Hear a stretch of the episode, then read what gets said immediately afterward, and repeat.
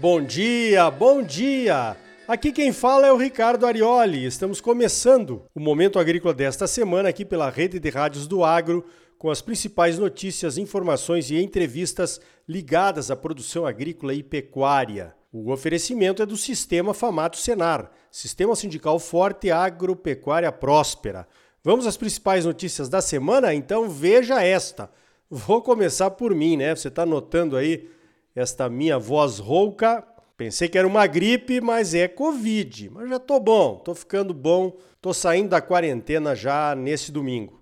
É uma herança com certeza lá do Famato Embrapa Show, esse evento maravilhoso que eu tive a oportunidade de coordenar pela Federação da Agricultura Nossa Famato. Vamos às principais notícias da semana então, veja esta. A poderosa Agência de Proteção Ambiental dos Estados Unidos, a famosa EPA, sofreu uma derrota impactante na Suprema Corte norte-americana. A agência ambiental perdeu o poder de determinar por sua conta e risco os limites de emissões de gases de efeito estufa para as usinas hidrelétricas americanas. A ação era contra uma proposta do governo Obama que previa o corte das emissões das usinas elétricas em 32% até 2030. Essa redução de 32% seria o fim das usinas térmicas a carvão mineral, o principal combustível usado para gerar energia nos Estados Unidos e também o mais poluente e o mais emissor. Os juízes da Suprema Corte decidiram por 6 a 3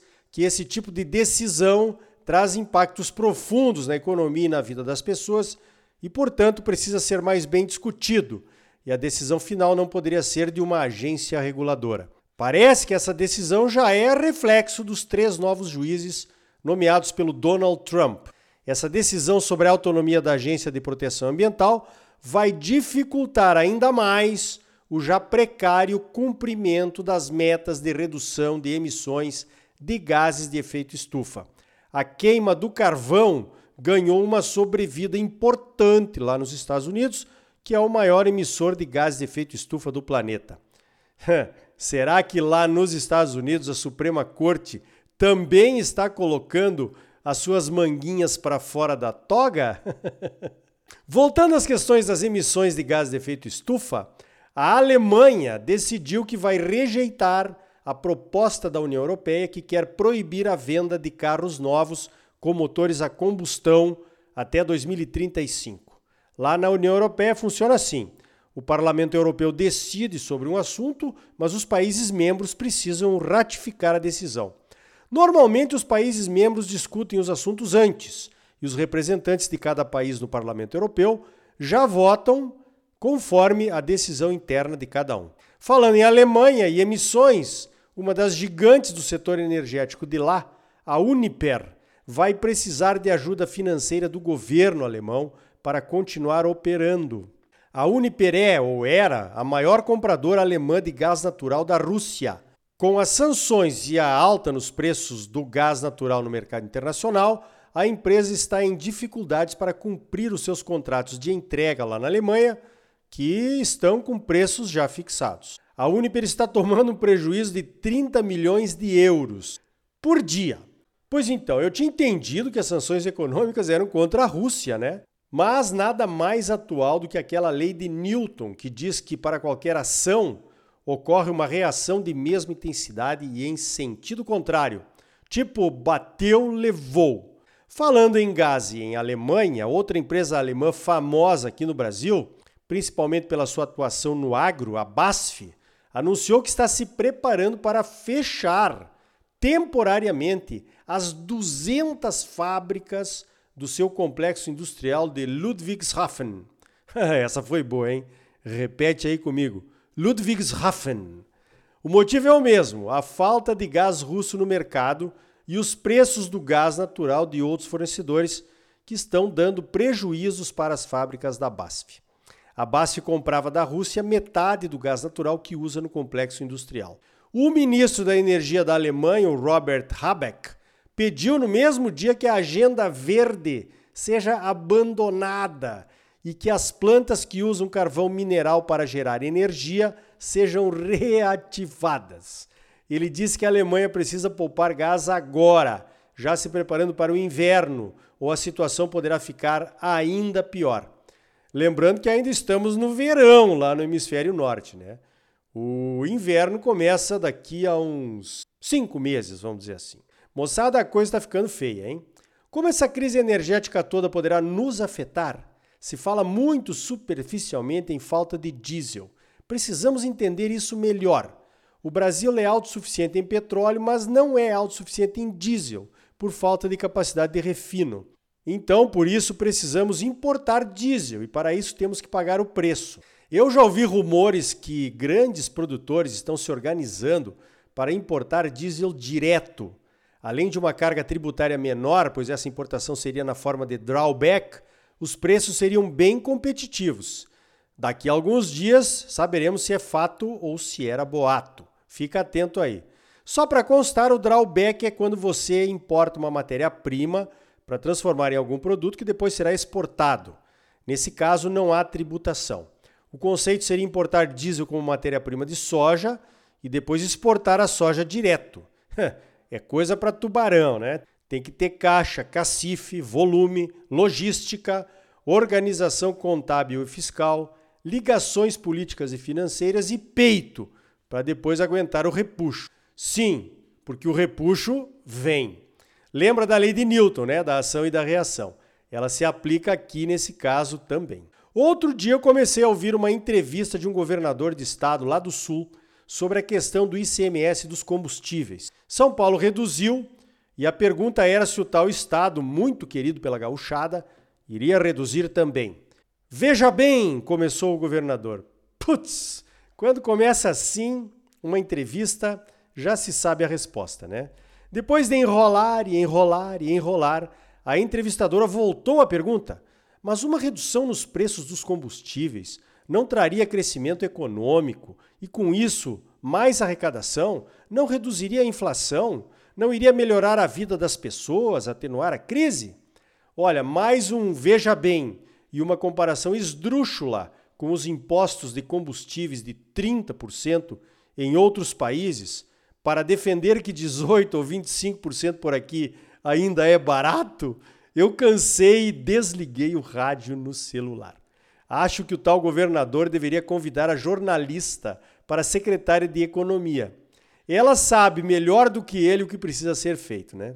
Pois então, em tempos de crises mundiais, uma atrás da outra, teríamos que ter um pacto para tornar a nossa passagem pela crise menos traumática. É certo que o agro vai bem, que conseguiu ajudar o Brasil e até conquistar mercados lá fora. Mas as ameaças estão aí. E as oportunidades também. Como minimizar as ameaças e maximizar as oportunidades? Pois então, em ano eleitoral, aqui no Brasil, qualquer planejamento deste tipo é impossível, né? Mas pelo menos tem algumas coisas funcionando. Fertilizantes, por exemplo.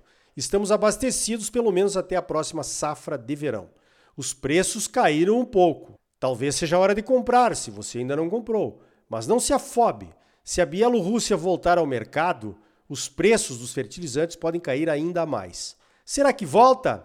Olha, só lá em 2023, talvez. Então, tentar se abastecer agora para a safrinha do ano que vem, por exemplo, é complicado, é adivinhação. Essas foram as conclusões da excelente reunião sobre a ameaça dos fertilizantes que a CNA a nossa Confederação de Agricultura e Pecuária do Brasil organizou, a pedido dos presidentes das 16 comissões da entidade. Nessa área de fertilizantes, a CNA está atuando em várias frentes. Veja algumas: articulação para aprovação da nova lei de fertilizantes, participação no Conselho Nacional de Fertilizantes, busca de recursos para ampliar os estudos geológicos no Brasil, defesa do uso de remineralizadores como ferramenta de manejo do solo. Aliás, o uso de remineralizadores poderá ser financiado pelo novo Plano Safra. Apoio ao projeto de bioinsumos que permite a produção on-farm.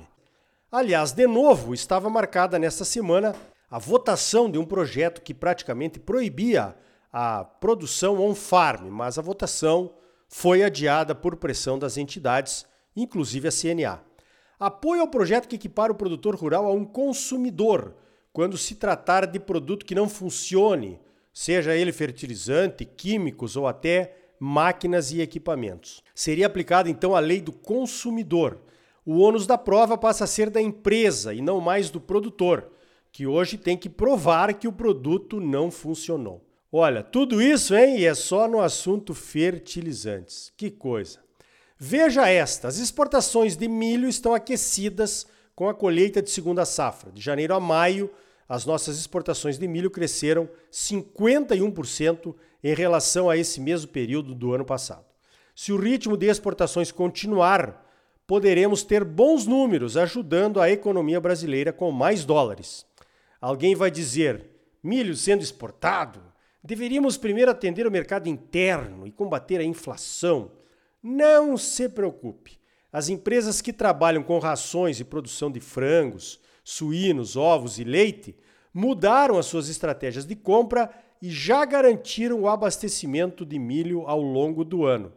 Então, mais exportações, melhor para o Brasil. Então tá aí. No próximo bloco vamos falar sobre o Plano Safra, que foi lançado nesta semana. Fomos conversar com a Farsul, que representa os produtores do Rio Grande Amado. Por conta da seca histórica que aconteceu por lá, são os produtores do Sul que mais precisam de crédito. Então é de lá que vem a melhor análise do plano, na minha opinião é logo depois dos comerciais. E ainda hoje, como a produção em sistemas integrados pode armazenar mais carbono no solo do que a vegetação original? E também o Anderson Galvão responde as perguntas que eu não pude fazer no painel de encerramento do Famato Embrapa Show. E se a esquerda voltar ao poder, hein, Anderson? O que pode acontecer com o agro brasileiro? E aí, tá bom ou não tá? É claro que tá bom, você só merece o melhor. Então não saia daí. Voltamos em seguida com mais momento agrícola para você, no oferecimento do Sistema Famato Senar. Sistema sindical forte e agropecuária próspera. Voltamos já. Música